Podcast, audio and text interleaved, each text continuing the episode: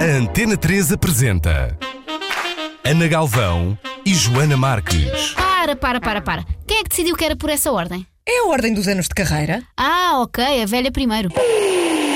Ana Galvão e Joana Marques são as donas da casa. Epá, não vai dar certo, a sério. Um programa interativo, sofisticado, alarve, sensível, abrutalhado, atual e muito, muito interessante. Tem aquela coisa chata das sementes e do tofu, dá-me um bocado de. Pá, Joana Marque! Joana Marque! Joana Marque! Falamos do Dia da Mulher hoje, 8 de março. Convidamos a Natividade Monteira, doutoranda em História Contemporânea, mestra em Estudos sobre as Mulheres, licenciada em História, professora e investigadora de História, precisamente. Publicou vários livros diversos sobre uma figura que quero muito conhecer também ao longo desta emissão, que se chama Maria Veleda. Ainda coordenou em colaboração o livro Mulheres na Primeira República. Tem ainda artigos em livros e revistas sobre o associativismo feminino e movimento do feminismo republicano, com destaque para a mobilização ativismo e participação das mulheres durante a Grande Guerra. Bom, vamos falar de reivindicações e conquistas das mulheres no último século, lutas que estão uh, de nós a uma distância que as torna menosprezadas às vezes, não é? Porque não lidamos com elas diariamente, mas vamos falar daquilo que tivemos que conquistar para aquilo que achamos hoje um direito normal e até uh, corriqueiro do dia a dia da mulher. Isto é que tem sido uma vida dedicada às mulheres, Natividade. Não é bem um bom dia antes Bom dia, boa tarde neste caso. Sim, boa sim. tarde uh, a todos os ouvintes e a todas as ouvintes. Uh, e agradeço em primeiro lugar uh, o convite que me foi feito para estar aqui hoje, um dia tão especial, o Dia Internacional das Mulheres. Eu gosto de dizer das mulheres e não da mulher, porque Sim. as mulheres somos todas diferentes. Uhum. E, portanto, a mulher, a, dizendo mulher, pressupõe que há uma essência única. Realmente somos mulheres, todas diferentes. Fisicamente há uma essência única, não é? Há uma essência o que nos única, distingue, fisicamente, sim. biologicamente, etc. Mas somos todas diferentes. Bom, hoje é um dia muito especial, o Dia Internacional das Mulheres. Eu queria lembrar, em primeiro lugar, que foi uma alemã socialista, feminista e pacifista quem propôs em 1910, num congresso em, uh, socialista das mulheres em, uh, socialistas em Copenhaga, uh, a ideia de se fazer ou de se comemorar ou de se celebrar um Dia Internacional das Mulheres, um dia dedicado às mulheres. Isto para quê? Para formar uma grande comunidade universal, portanto, unir todas as mulheres na luta pelo voto. Uh, era uma pacifista, ela foi até deputada uh, no, no Parlamento alemão, portanto, é uma mulher muito importante que depois continuou a defender o pacifismo, mesmo já durante a guerra. Em 1915, ela promoveu, com outras socialistas feministas, promoveu um grande congresso feminista e pacifista em uh, Berna. É claro que quando regressaram à Alemanha foram presas, porque naquela altura uh, era proibido fazer a propaganda do pacifismo, visto que os países estavam em guerra. Em Portugal, uh, as nossas feministas não quiseram alinhar nesse, nesses congressos, uh, as socialistas tinham pouca representatividade, mas as feministas, ligadas à Liga Republicana das Mulheres Portuguesas e à Associação de Propaganda Feminista, não quiseram participar nesse congresso feminista, nem no congresso feminista realizado em Haia, também promovido pela, uh, pelas mulheres sufragistas e pelas mulheres pacifistas. Isto porquê? Porque estávamos eh, ainda não estávamos formalmente em guerra, mas os alemães já faziam incursões nas nossas colónias africanas e, portanto, já mandávamos regimentos, já mandávamos uh, soldados para defender as nossas colónias em África. Uh, portanto, elas achavam que defender o pacifismo naquela altura era defender uh, as causas da Alemanha e, portanto, não foram, uhum. não participaram, não uhum. quiseram participar. Alinharam, sobretudo, com as francesas, que também é evidente que não queriam sequer ouvir falar de pacifismo naquela altura. Bom, naquela altura havia realmente muitas mulheres que, eh, desde os finais do século XIX, foram as nossas avós, as nossas bisavós, uhum. que se preocuparam com as conquistas feministas, com as conquistas, não só as alterações ao Código Civil, para que mulher, as mulheres tivessem mais direitos, tanto na família como na sociedade e também na decisão política. Um, foram muitas uh, que depois uh, se organizaram e foi através da via do pacifismo que elas deram o primeiro passo para a associação para a organização feminista. Foi através de duas organizações feministas, uma com sede em França, a Associação pela Paz e Desarmamento das Mulheres, e a Liga Internacional da Paz, que tinha uma secção em Portugal com a, Alice Pestana, que depois, e também com Magalhães Lima, um grande pacifista, um grande republicano, que depois as feministas se organizaram em torno destas duas eh, organizações, uma internacional e outra uh, nacional, sim, mas também com matriz internacional. E, mas, portanto, uh, desculpe. Não, não, não. e foi a partir daqui que elas começaram a organizar depois também em organizações republicanas e feministas, como a Liga Republicana das Mulheres Portuguesas, a Associação de Propaganda Feminista, depois, em 1914, o Conselho Nacional das Mulheres Portuguesas. Portanto, estas quatro, que eu digo quatro, mas há muitas, há uhum. milhares de feministas, estas quatro, como Adelaide Cabete, a Ana de Castro Osório, a Carolina Beatriz Ângelo, a primeira mulher a votar em 1911, e Maria Veleda, foram realmente as quatro dirigentes feministas destas primeiras décadas do século XX que estão muito esquecidas e que, é, e que não, é, não é demais repetir, não é demais falar delas porque elas foram mulheres excepcionais. Uhum. Mas uh, é engraçado usares, e, e quero aqui agarrar-me a esta palavra, uh, usares a palavra pacifista, porque há de facto, e sem querer generalizar, porque eu não, não conheço os movimentos uh, do mundo, associamos sempre, quando falamos de feminismo e de conquistas e até de lutas por direitos da mulher, a formas pacifistas de o fazer, ou não? Sim. Uh, ou seja, nunca ouvi um... falar de, de, uma luta sangrenta que as mulheres encetaram para isto ou para aquilo. ah, sim, isso foi a primeira pacifista da nossa história, parece que é a Rainha Santa Isabel, não é? Que ela, uh, segundo diz a lenda, que se meteu de permeio uh, entre o pai e o filho para acabarem uhum. com a guerra, não é? E, portanto, para se entenderem. Evidentemente que ela teve um papel importante, aliás, eh, todas as nossas rainhas tiveram um papel importante. Uh, ainda há dias falávamos do papel da Dona Teresa, não é? Portanto, ela era a rainha, ela foi a que recebeu a herança do condado portucalense, mas só se fala do, do conde Dom Henrique e depois de Dom Afonso Henriques. Ora, Dom Afonso Henriques, na Batalha de São Mamed, seu filho vai-lhe tirar essa herança uhum. pela força, mas realmente ela fez muito, pela independência de Portugal. Mas a história não fala disso, porque é uma história escrita por homens, uhum. ou era uma escrita, uh, era uma história escrita por homens e, portanto, as mulheres ficaram sempre na invisibilidade e na sombra, não é? Mas pergunto, de onde vem isso? Qual é a gênese da mulher ter sido, durante séculos, eh, ser vista como o sexo fraco. Porquê? Porquê que isso acontece? Qual é a gênese disso? É por causa do, do homem em tempos ancestrais ter ido à guerra ou trazer o sustento para a família? De, de onde é que vem essa... Uh é, é um bocadinho difícil de situar, mas eu, é, pensamos que a organização da sociedade sempre, uhum. desde que houve a sedentarização, a organização da sociedade esteve sempre a cargo dos homens e, portanto, os homens organizaram a sociedade de acordo com uh, as suas ideias, uh, etc. E, portanto, a mulher ficou sempre num, numa atitude de recato, uh, portanto, confinada ao lar e às tarefas do lar. Mas isto também não é bem verdade, porque uhum. as mulheres sempre trabalharam no campo E depois, quando chegaram as fábricas no século XVIII e XIX, elas também trabalharam nas fábricas. Portanto, a organização da sociedade sempre determinou isso.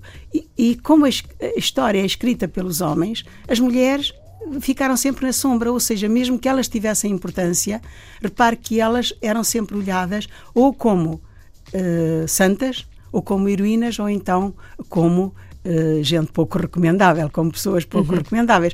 Uh, podemos uh, falar no caso da Leonor Teles, por exemplo. Uhum. Ela, ela teve um papel preponderante como. como depois do marido morrer e também como, digamos, como rainha antes da sua filha uh, assumir, uh, assumir o poder e, portanto, uh, ela é vista como? Como é que o Fernão Lopes a vai, pintar, a vai pintar nas suas crónicas? Evidentemente como uma mulher ambiciosa, uma mulher que eh, não olhava a meios para atingir os fins. Portanto, Maquiavel ainda não existia, mas, mas já existia ali mas, mas de certo modo, mas certo modo uh, o Fernão Lopes pinta a Leonor Teles uhum. nessa nessa vertente da ambição pelo poder uh, e, portanto, não olhar a meios para alcançar os fins. Portanto, mas voltando ao pacifismo, eu penso que estava a formular uma pergunta: porquê as mulheres serem conotadas com o pacifismo, precisamente porque existe o mito da mulher que dá a vida e que cuida da vida e que assiste aos doentes, assiste à família uh, e também agora uhum. e sempre uh, assiste também uh, aos ascendentes quando precisam. Uhum. é evidente que ela, dando a vida, não pode ser conotada com a guerra, não com pode ser conotada vida, claro. com a violência. Uhum. Por isso é que no tempo da Primeira Guerra, em que surgem as enfermeiras para assistir aos feridos, porque isto vem tudo na sequência uh, da fundação da Cruz Vermelha, porque os feridos ficavam no campo de batalha e muitas vezes morriam por falta de cuidados médicos. E, portanto, uh, é o fundador da Cruz Vermelha que vai, de certo modo, lançar esta ideia do espírito humanitário que tem que haver uma instituição internacional que promova o, os cuidados de saúde uh, de quem precisa, e, e, e, cuida dos feridos nas uhum. guerras, uma, uma, uma, uma, uma instituição internacional uh, neutra, uhum. que tanto cuida dos feridos de um lado Sim, como, como, do, do outro. outro. E, portanto, depois há aquela figura da Florence, Florence Nightingale, eh, a primeira enfermeira, que pensa uh, em pôr uh, em prática os cuidados médicos e, e da enfermagem uh, nos hospitais de, dos feridos de guerra de modo a que a saúde, a, a saúde tenha uma vertente, uma vertente uh, uh, ou uma matriz, digamos, uh, baseada na higiene, nos cuidados de higiene e na alimentação. E, portanto, isso vai salvar muitas vidas também, porque muitas vezes Uh, o próprio curativo médico uhum. não é suficiente uhum. se não houver higiene da, uh, no hospital e se não houver uma boa alimentação, uma alimentação uh, condigna. Portanto, ela vai pôr estes princípios em prática. E é aí que, na Primeira Guerra, surge o grande exército branco das enfermeiras. Portanto, são os milhares que elas vão cuidar dos feridos tanto na retaguarda como na linha de combate. E, portanto, em Portugal isso também vai acontecer, não com a dimensão, com a dimensão dos outros países, mas uh, é evidente que uh, as mulheres veem nisso Uh, um ato de patriotismo, porque é o meio de mostrar que são patriotas, porque muitas vezes diziam os homens, as mulheres não têm direito de voto porque elas e não têm direitos políticos porque elas não vão à guerra, porque elas não defendem a pátria. Ora, isto foi uma forma das mulheres também mostrarem o seu patriotismo. Uhum. Uh, e sendo patriotas, estavam-se a inserir na comunidade cidadã. Claro. Sim, sim. Estavam a, e, portanto, estavam a negociar de uma outra forma os direitos políticos que estavam a reivindicar e há muitos anos e que os governos não lhes queriam conceder. Natividade, Portanto, eh, daqui a pouco eu, queria perguntar-te e queria que respondesse já agora como é que era a vida da mulher no arranque do século XX. Não temos noção das diferenças drásticas que há entre as condições da vida da mulher na altura e daquelas que temos hoje. Nós já cá voltamos, vamos ainda falar do papel das mulheres, precisamente na Primeira República. A Natividade Monteira é nossa convidada até às duas da tarde. Podem participar também nesta emissão através do Facebook da 3. Feliz Dia das Mulheres, como deixaste aqui explícito que eventualmente será mais simpático englobar todas as mulheres neste Dia da Mulher, portanto, feliz Dia das Mulheres. Natividade Monteiro é nossa convidada até às duas da tarde e professora de História, tem muitos trabalhos feitos à volta da história da mulher, precisamente, e da conquista de direitos com os quais vivemos hoje, graças a estas mulheres. Pergunto-te, Natividade, como é que era de facto a vida da mulher no arranque do século XX? Bem, no arranque do século XX as mulheres não tinham quaisquer direitos, viviam submetidas ao poder dos homens, fossem eles o pai, o marido, o irmão mais velho, e muitas vezes quando ficavam viúvas até ficavam na obrigação de obedecer ao filho mais velho. Portanto, se uh, ficavam viúvas, uh, haveria um tutor que se responsabilizaria pela administração dos bens que seriam herança dos filhos e, portanto, ela não tinha quaisquer direitos sobre os filhos. Enquanto, enquanto casada, uh, ela também não tinha qualquer palavra sobre a educação dos filhos. O pai é Nem que de escolha de, eventualmente, noivo ou marido. Exatamente. Uhum. Muitas vezes, muitas vezes, a maior parte das vezes, não tinha qualquer direito também de escolher marido. O marido era imposto, como sabemos, os tais casamentos de conveniência. Não era só. Uh, claro que as mulheres do povo teriam mais liberdade para escolher o casamento, o, com quem casavam. Porque já não havia títulos já não havia, em jogo, Exatamente, não havia interesses eh, uhum. familiares em jogo. Mas na média e alta burguesia e na aristocracia ainda muito menos, portanto, casamentos eram impostos. Portanto, a mulher era apenas um, ou era uh, uma escrava uh, da família, do marido, dos filhos da família, uh, confinada à casa, confinada ao lar, tinha que ser boa esposa, boa mãe, boa dona de casa sem e direito boa à educação? Exatamente, não tinha qualquer direito à educação um, e, uh, portanto, uh, ela vivia dependente, ela vivia numa situação de escravidão. E era isto que as feministas, as primeiras feministas, contestavam, evidentemente, portanto, a partir da, da, da segunda metade do século XIX e depois, uh, mais acentuadamente, no início do século XX.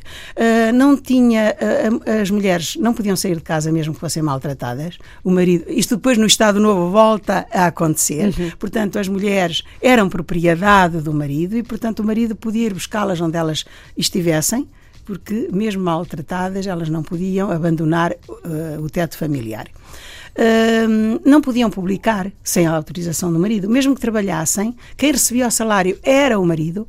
O marido é que administrava o dote ou a herança da mulher. Portanto, ela não tinha. É isso, mas isso volta a acontecer mais tarde. Ela também. Volta, sim, volta sim. a acontecer. Uh, um pouco disto volta a acontecer depois uh, com o Estado Novo. Portanto, elas reivindicavam a alteração do Código Civil, que tinha uma matriz napoleónica, que. Para alterar todo este, todo este estado de coisas. Não tinham direito à educação, como já dissemos, portanto, não tinham. Quando se fala de igualdade de oportunidades, até é anacronismo nós a, a, a falarmos disto em relação ao século XIX e início do século XX, evidentemente. Portanto, eh, não tendo direitos, as feministas mais instruídas e educadas, é evidente que tomaram consciência desta falta de direitos e vão começar a lutar por mais direitos. Primeiro vão começar a escrever nos jornais generalistas, eh, desde poesia, contos, traduções de autores famosos, etc. Uh, e depois vão começar a escrever uh, artigos, artigos em que defendiam realmente a igualdade no acesso à educação e também no direito a ter uma profissão remunerada para conseguirem a tal emancipação, a tal questão feminina ou feminista, uh, era, passava por isto: era o acesso à educação e o direito de ter uma profissão remunerada. E depois o direito de voto, evidentemente. Uhum. Em 1910, há registros da primeira mulher polícia nos Estados Unidos, em 16 no Reino Unido, mas ainda não podia haver nem mulheres advogadas, por exemplo, nem veterinárias. A pergunta que eu faço é porquê esta divisão de trabalho? Ou seja, qual era o argumento para não se deixar estas mulheres terem acesso a estas profissões? Portanto, o argumento é, parece-me que ainda continua hoje, não é? Aquele deputado polaco continua a dizer. Sim. E era aquilo que se dizia desde sempre, que as mulheres eram mais pequenas, mais fracas e menos inteligentes. Portanto, não tinham capacidade, não tinham, para já não tinham educação, porque lhes era negado o acesso à educação, mas não tinham capacidade, nem tinham inteligência para se instruírem, primeiro, e depois para ocuparem lugares desses, porque eram lugares que eram as chamadas as chamadas profissões liberais, não é? Portanto, só com a República, nós em Portugal, só com a República é que conseguimos realmente a igualdade uh, nesse campo. Portanto, as mulheres puderam tirar os cursos de direito e puderam ser advogadas. Uhum. Portanto, uh, a, a, primeira vai se licenciar precisamente já no tempo da República. Bom, do senhor que falas, o polaco, e teremos tempo de falar dele mais à frente, é Janusz Korwin-Mikke, é um eurodeputado polaco e falaremos dele quando abordemos o assunto da atualidade. Agora pergunto, Natividade, é, o primeiro movimento feminista, como já falaste, tem a ver com a educação. Estamos a falar de que anos? E, precisamente arranque de século 1910, falaremos? Uh, portanto, uh, o acesso à educação é evidente que já tinha sido legislado. Nós até fomos dos primeiros países, embora sejamos um país periférico, fomos um país que, de certo modo, uh, através da legislação uh, 1878, já se dizia que a educação estava acessível também às mulheres. Evidentemente que as mulheres não iam à escola porque os pais precisavam delas para cuidar, geralmente, raparigas, quando falo de mulheres, é raparigas, não iam à escola porque os pais muitas vezes precisavam delas para tomarem conta dos irmãos e para começarem a, a exercitar-se nas tarefas da casa. E, portanto, as mulheres não precisavam, portanto, segundo a mentalidade da época, as mulheres não precisavam de se educar para serem esposas e mães e donas de casa, para que é que precisavam de saber ler e escrever? Não era necessário, não é? Portanto, isto era a mentalidade da época. Portanto, as mulheres da burguesia, portanto, é a burguesia liberal, a burguesia triunfante do século XVIII e XIX, mas sobretudo no século XIX, que pensa que tem que se educar as mulheres para serem melhores mães, melhores gestoras da casa e melhores. Ah, já muda para gestora de casa. Não era em benefício próprio, era uhum. para beneficiarem os outros. Portanto, uhum. uma mãe educada sabe educar melhor os seus filhos. E, portanto, como vemos, é sempre em função do outro que se vai concedendo algo às mulheres. E há registros de zonas do mundo mais avançadas que nós nesse campo? Ah, sim, sim. A Austrália, a Nova Zelândia concederam o voto às mulheres muito, muito cedo. Depois também o estado de Wyoming, nos Estados Unidos da América. Depois a Dinamarca e por aí fora. Portanto, há digamos, quando a Carolina Beatriz Anjo, nós dizemos com muito orgulho que foi a primeira eleitora portuguesa, mas também a primeira eleitora da Península Ibérica e da Europa do Sul, porque naquela altura só a Dinamarca e depois, mais tarde, os países nórdicos é que deram o voto às mulheres. É evidente que depois da guerra... Mas porquê que terá sido? Porquê que Portugal foi, de facto, um país pioneiro na Europa? pioneiro, porque, porque a, a Carolina Beatriz Anjos votou em 1911, mas foi um caso único, não é? Uhum. Porquê? Porque a primeira, a, a, primeira legislação, a primeira lei eleitoral do governo provisório após a implantação da República tinha, tinha digamos que na sua formulação havia uma ambiguidade. Ele dizia que eram eleitores os cidadãos portugueses que soubessem ler e escrever, fossem chefes de família. Hum. Portanto, a palavra cidadãos, até há pouco tempo que nos estamos a preocupar um pouco mais em dizer cidadãos e cidadãs portugueses e portuguesas, não é? Uh, e era entendida como, podia ser entendida, uhum. podia ser entendida que as mulheres também eram cidadãs e, portanto, uh, tinham direito uh, ao voto. Ora, isto é, é, são as feministas que tomam isto em atenção. E, portanto, na Liga Republicana das Mulheres Portuguesas, quando se lê a, a lei, evidentemente que se diz nós somos cidadãs, nós temos direito a votar.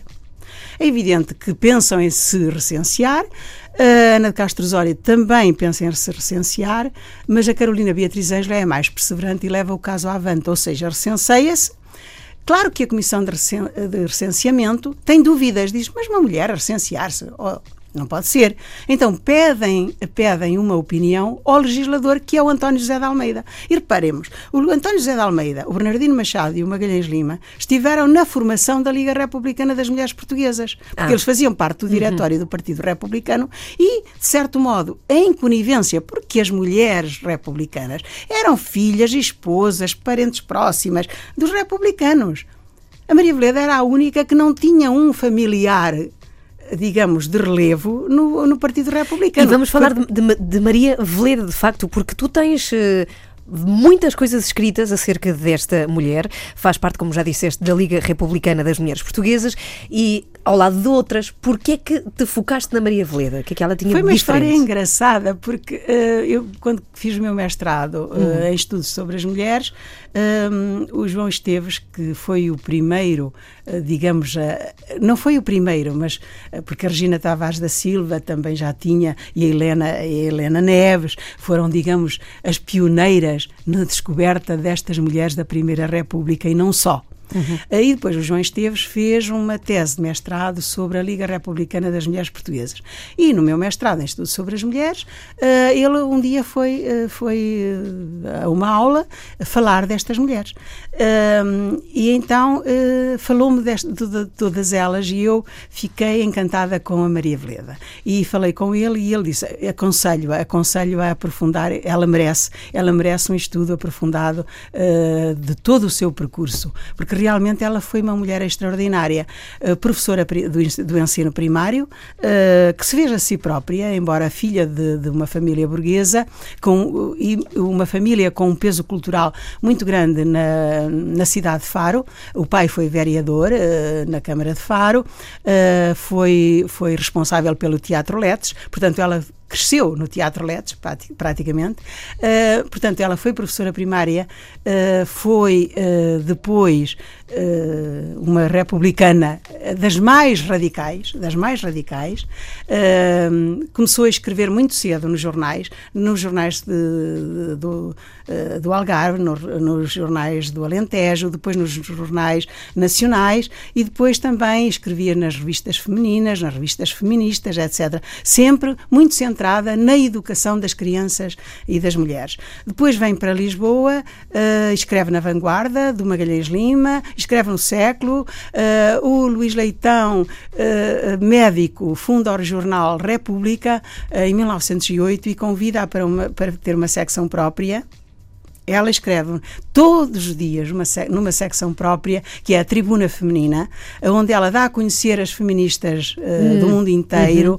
Ela fala sobre casos uh, que, que que são considerados mitos naquela altura, como por exemplo a prostituição, a, a regeneração das prostitutas, a, a, as presas, as prisioneiras, fala, fala de, por exemplo, das violações, que é, um, é, é uma coisa tabu, que na, naquela, naquela, naquela altura as feministas têm vergonha de falar destes temas.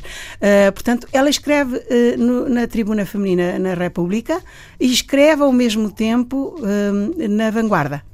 Uh, também numa, numa secção missa democrática, ou seja, contra o clericalismo, uhum. que é uma das bandeiras do Sim. republicanismo, né? contra o clericanismo, e, e, portanto, para ela, a missa democrática o que é? É a escola, uhum.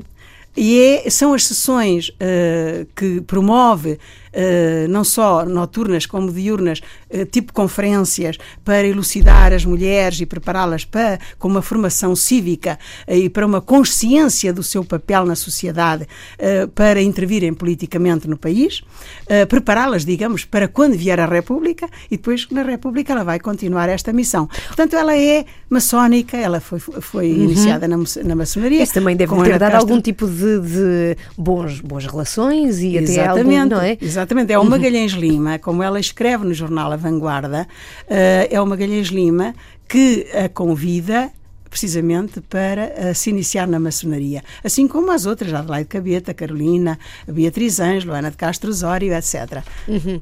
Bom, eu, eu pergunto-te, já agora que falas de violação de, do corpo de, das mulheres, esse é, também é outra conquista, o direito à contracepção, até o direito à decisão no que toca a aborto, por exemplo, isso também é outra grande conquista na história da mulher. Sim, sim, uma conquista muito recente, não é? uhum. Foi 2007 que nós conseguimos, que nós conseguimos, uh, digamos, a descriminalização do aborto, porque ele era considerado crime, uh, e realmente nos anos, uh, os anos 70, os anos 60 e os anos 70 são uh, fundamentais para a libertação, aquilo que se chama a libertação das mulheres e os movimentos pela libertação das mulheres, porque este, o, a pílula realmente foi uma grande, uma grande vantagem para as mulheres conseguirem o controle sobre o próprio corpo, porque estavam sujeitas uh, a gravidezes sucessivas, uh, a filhos que não que não eram planeados e que muitas vezes uh, não eram queridos. Uhum. Não sim, eram queridos. Sim, sim, claro que depois de nascerem seriam queridos, mas que iam dificultar-lhes muito a vida. Portanto, este controle do corpo uh, e, e, aqueles medos que as pessoas tinham, que já que o aborto é, é livre, uh, vai haver muitos abortos, afinal, as estatísticas estão-nos a mostrar que há cada vez menos, porque o que temos que apostar é na plane, de, planeamento, planeamento, familiar, familiar. Uhum. e na informação. E na educação. Uhum. Temos que educar as jovens. Ainda anteontem, acho que no jornal, vinha, uh, eram seis seis adolescentes por dia são mães, de entre os 11 e os 18 anos. Isto é incrível, como é que ainda é possível, com, com, com o acesso livre ao planeamento familiar e que nós pensamos que a educação está a ter um papel fundamental eh, na, na, na educação das jovens, como é que é possível isto ainda acontecer? É evidente que algumas delas querem, mas tem, tem que se educar dizer mas porquê? Porquê é que tu queres? Sim, sim, tem, tem, a ver com, tem a ver com, com educação questões, e informação. Exatamente. Estamos a falar de idades em que nem sequer lidamos Exato. como deve ser com o nosso próprio corpo, exatamente. não é? Bom, nós já cá voltamos, daqui a pouco vamos falar da designação dona de casa, que não é o nome deste programa, isto é Donas da Casa, mas vamos falar disso já a seguir aqui na 3. Falamos com Natividade Monteiro, que sobretudo é historiadora, não é? A história é a tua paixão, não é? Sim, paixão. Professora de História e com muitas publicações acerca das mulheres e dos direitos conquistados eh, por nós, mulheres, quer dizer, nós, eu Sim, não, eu não fiz mulheres. nada, de facto não fiz, já nos deu, deram tudo regalado e já viste. Não, ainda não temos tudo. Não temos tudo, é verdade, e vamos falar disso precisamente. Mas antes disso queria falar da designação dona de casa. Tu tens uma história engraçada à ah, volta tenho, disso, não é? Tenho uma história engraçada. Queres partilhar connosco? Uh, sim, uh, adorei quando eu comecei a fazer a investigação sobre sobre as mulheres na Primeira Guerra uhum. uh, e que consultei as inscrições das mulheres que se estavam a candidatar ao curso, aos cursos de enfermagem da Cruzada das Mulheres Portuguesas. Uma feminista já minha conhecida, uh, que pertencia à Liga Republicana das Mulheres Portuguesas, preencheu a sua ficha de inscrição com tudo aquilo que era, com os requisitos uh, normais, portanto, o, no, o nome do pai e da mãe, as profissões, etc. E na profissão da mãe ela pôs uma coisa coisa muito bonita, senhora de sua casa. Portanto, estas meninas aqui deste programa também são senhoras da sua da casa. Da exatamente, casa. da casa. Mas é normal, eu lembro-me quando andava na escola, a maior parte das mães, a minha também e dos meus colegas, eram todas dona da casa, donas de casa. casa. Neste caso, era, era o trabalho que se tinha. Agora, eu pergunto uma coisa: é de facto uma profissão que se identifica sempre com, com a mulher, embora as coisas estejam a modificar, mas sempre foi um trabalho sem remuneração. Estamos a falar de um trabalho trabalho sem reforma, o da casa, sem nenhum tipo de regalia na segurança social. Se houvesse este tipo de condições, achas que haveria mais mulheres, ou não são mulheres, a querer ter esta profissão? Não sei. A de uh, senhora sei. da sua casa? não sei. Uh, bom, já uh, as primeiras feministas, em 1906, no jornal O Mundo, o jornal O Mundo tinha uh, um, um, um, destaque uh, à quinta-feira, uh, portanto, uma, uma espécie de revista feminista. Uhum. e aí a diretora do jornal reivindicava um salário para as donas de casa. Ou seja, se as mulheres trabalham tanto ou mais dentro de casa como fora, portanto, porque é que elas não ter um salário? Eu, eu achei isto fabuloso. Como é que as feministas em 1906 pensavam já nisto? E eu acho que sim, que o trabalho de, casa é muito uh, desvalorizado porque uh, nós vemos a, a, tripla ou dupla jornada das mulheres a jornada de trabalho das mulheres, que elas trabalham fora e depois vão para casa ainda têm mais hora e meia, duas horas, três horas mais que os homens a trabalhar, a, a cuidar da casa, a cuidar, a cuidar dos filhos. Eu não sei se, mas era uma questão de escolha. Eu não sei se fosse uma, uma considerada uma profissão, cuidar da casa e dos filhos, uh, se fosse remunerada, eu não sei se as mulheres teriam teriam. Sim, iria transformar-se em mais uma profissão de Exato. escolha. Pois não sei, eu não faço a mínima ideia, não é? Portanto, teríamos que fazer um estudo é verdade, é verdade. Com, com, fundamento para, para saber. Mas realmente é, são, são, eh, são trabalhos muito desvalorizados e por isso. Uma dona de casa é desvalorizada também. O que é pena, não é? Uh, mas eu penso que as mulheres têm, têm que ter liberdade para escolher se querem ser isto ou aquilo. Eu, eu, eu dizia às minhas alunas: vocês são aquilo que vocês quiserem e têm que lutar por isso, têm que ter objetivos, assim como disse à minha filha e ao meu uhum. filho, têm que se fixar em objetivos e têm que lutar por alcançar esses objetivos. As mulheres têm que ser livres para escolher, seja a profissão, seja casar ou não casar, seja ter filhos ou não ter filhos. Portanto, elas têm que ser livres, porque aos homens também ninguém lhes pergunta isso você vai, uh, quando, quando vão candidatar-se a um emprego, uhum. ninguém lhes pergunta se eles pretendem ter filhos ou não. Mas, há, mas, mas as há, mulheres perguntam. Há muito isso, mas ainda há, por exemplo, mulheres sem filhos são questionadas sempre se vão para tia, se não queres ter filhos, não tens. Ou seja, há uma pressão muito grande. Sim, há uma Continua a haver isso, uma pressão grande. muito grande à volta do papel que a mulher deve ter. Exatamente, porque a maternidade esteve sempre ligada à função da mulher. Portanto, mesmo a, a Constituição de, de 1933 dizia, portanto, igualdade de direitos, exceto naquilo que eh, consiste a, natu- a natureza da mulher, não é? Portanto, a natureza da mulher, a natureza era para ser mãe. Era para ser mãe. Portanto, a maternidade realmente foi sempre. É, um- é, é mito, não é? Esteve sempre ligado à, à condição da- das mulheres. Bem, estamos pertíssimo do final da hora. Tenho mesmo muita pena. Vou ainda fazer-te algumas questões. Quero muito que exista tempo para isso.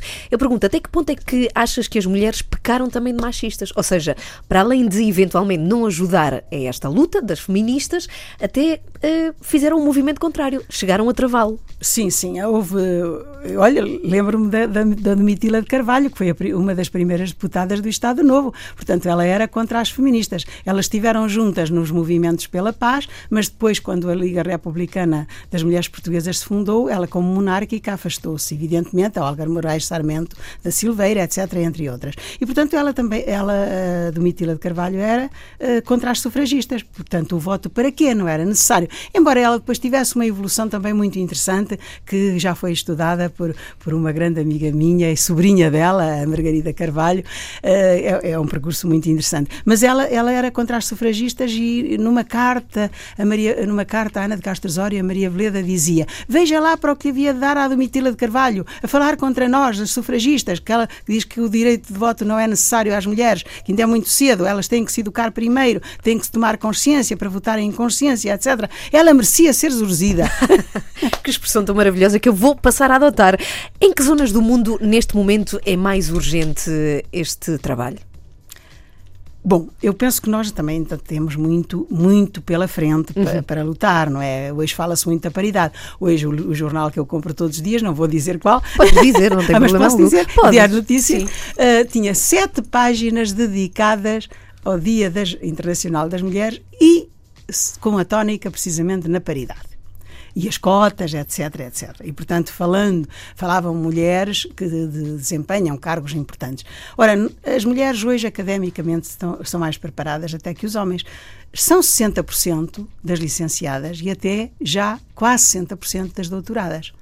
Ora, sendo mais preparadas academicamente, porque é que há estes tetos de vidro? Porque é que elas não acedem, não têm igualdade de oportunidades no acesso aos cargos de decisão política, decisão económica, decisão financeira? Ainda temos esta luta pela frente. Mas existem, Porque de facto, eh, aqui rátios eh, obrigatórios neste Sim, momento a cumprir. eu E penso- aproveito para te perguntar: fazem sentido? Ou seja, é, faz sentido meter alguém para cumprir um rátio?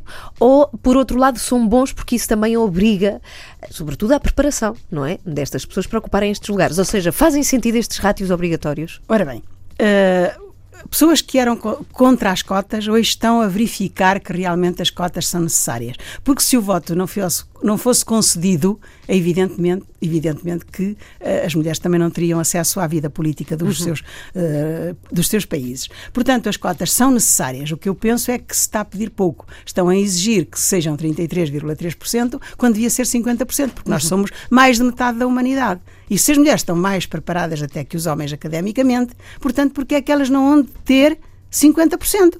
Mas é evidente que há esse- essa ideia que as mulheres devem lá chegar por mérito e não por cotas. Evidentemente que mesmo aquelas que ocupam lugares de decisão hoje, que são muito poucas, não é? Eh, Elas também seriam contra as cotas, porque não queriam estar ali naqueles lugares eh, e ser acusadas de estarem ali pelas cotas, mas elas querem estar ali pelo mérito. Mas é evidente que, havendo cotas, pode, pode conjugar-se o mérito também. Sim, sim, sim. É Olha, cotas e mérito. Temos uma pergunta e não queria deixar-te ir eh, sem te fazer, obviamente. É o Fernando Varela que diz: Boa tarde, gostaria de perguntar à nossa convidada até que ponto ela acha que a Igreja não terá tido também um papel determinante e de influência nessa imagem da mulher ser inferior ao homem, que até hoje se mantém no clero. Bom trabalho. Sim, sim. Uh, a Igreja teve um peso muito forte, sobretudo na- nas, uh, nas culturas da, da, da Europa do Sul. A Igreja, digamos, legitimou sempre aquilo que, a, que os homens e a organização da sociedade uh, predestinou para as mulheres. Portanto, a Igreja realmente teve um peso muito grande. Teve ou nisto. tem? Teve, Teve. e tem ou teve? Não sei se hoje ainda terá. Se calhar, talvez, ainda tem. Pergunta de Elisa Batista, mais que uma pergunta, é um comentário, diz, pois o passado é muito importante, mas o presente também e o futuro ainda mais. Estamos no século XXI e ainda somos alvo de machismo puro. Por favor, falem das mulheres de hoje. E já agora aproveito para te perguntar o que é que precisamos de fazer? Precisamos de fazer. Que trabalho é preciso ser feito? Precisamos de mais, ainda de mais educação e de mudar as mentalidades, porque realmente hoje aposta-se muito uh, na luta contra a violência doméstica, o assédio sexual, no, no, local de trabalho, mas também na rua, e as pessoas riem-se quando, quando se fala disto, dizem o assédio sexual, isto é piropo. Não, não é piropo. Não é piropo. Portanto, uh, uh, as minorias, os direitos das minorias, e, e, hoje eu estou muito satisfeita. Ontem uh, houve um, um, uma cerimónia, espetáculo muito interessante para comemorar, celebrar os 40 anos da SIG, a Comissão para a Igualdade e Direitos e, e Cidadania, e eu, eu, eu gostei imenso de, de ver ali jovens que pertencem a associações fundadas por elas, as capazes e outras, uh, que são, são gente jovem. E, portanto, isto está. Segues o trabalho estas, das capazes? Uh, uh, as, as, feministas, digamos, jovens, uhum. têm o seu futuro nas mãos. E, portanto, elas é que são, é que são o futuro e elas é que têm que lutar por, por, por, pelos seus direitos, uhum. pela sua liberdade, pela sua emancipação e contra todos estes preconceitos que ainda estão a maniatar muito a, su, a sua liberdade e a nossa. Mas há um trabalho a fazer eh, em casa, não concordas? Sim, a família. O é ambiente familiar é muito é importante, importante, para aquilo que vamos ser e no futuro, claro. Sim, por isso a educação reflete-se uhum. em casa, na família. Sim, senhora. Muitíssimo obrigada pela tua vinda aqui ao programa de hoje. Olha, tu segues o trabalho das capazes? Falavas de, sim, das capazes? É, são, são gente muito interessante, que está a fazer um trabalho muito interessante. E outras associações uh, que a gente mal conhece, que tudo de gente jovem. Eu fiquei encantada com aquelas meninas. Portanto, elas são o futuro e eu tenho muita confiança de que os tais 170 anos que estão a prever que eu este ritmo para alcançar a paridade, eu tenho tenho esperança de que estas jovens, estas associações de jovens que estão a lutar em muitas frentes, consigam mais depressa chegar à paridade, à verdadeira paridade. Muito obrigada. Natividade Monteiro, aqui na Antena 3. Bom dia das mulheres para ti, Natividade, e para todas as que bom nos dia, estão a ouvir. Bom dia e feliz dia. E mulheres, força, coragem. Assumam-se, assumam-se como mulheres, assumam-se como mulheres livres, autónomas, independentes. Muito bem. A conversa para ouvir do início e tem interesse, tem mesmo que ouvir no site da Antena 3 mais logo, antena3.rtp.pt. As donas da casa.